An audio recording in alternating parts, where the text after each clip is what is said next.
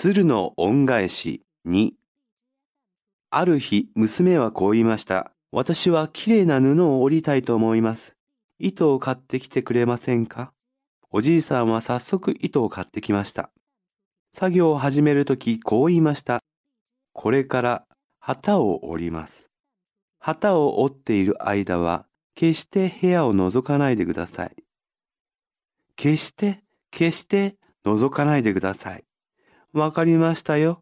決して覗きませんよ。素晴らしい布を折ってください。部屋に閉じこもると一日中旗を折り始めました。夜になっても出てきません。次の日も次の日も旗を折り続けました。おじいさんとおばあさんは旗の音を聞いていました。三日目の夜、音が止むと一巻きの布を持って娘は出てきました。お父さん、お母さん、これを見てください。できました。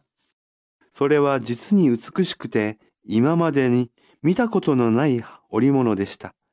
なんと美しい織物でしょう。こんな素晴らしい織物を見るのは初めてです。とおばあさんは言いました。これは鶴の織物というものです。どうか明日町に行って売ってください。そしてもっと糸を買ってきてください。次の日、おじいさんは町へ出かけました。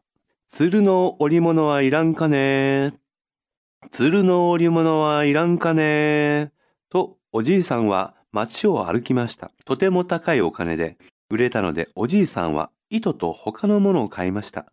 そして、嬉しく家に帰りました。次の日、娘はまた織物を織り始めました。3日が過ぎた時、おばあさんはおじいさんに言いました。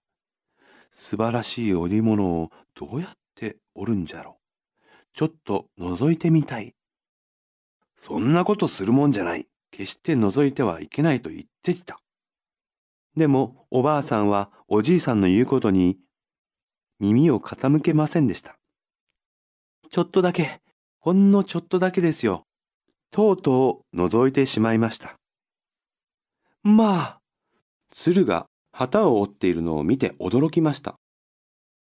一羽の鶴が長いくちばしを使って羽を抜いて糸に織り込んでいました。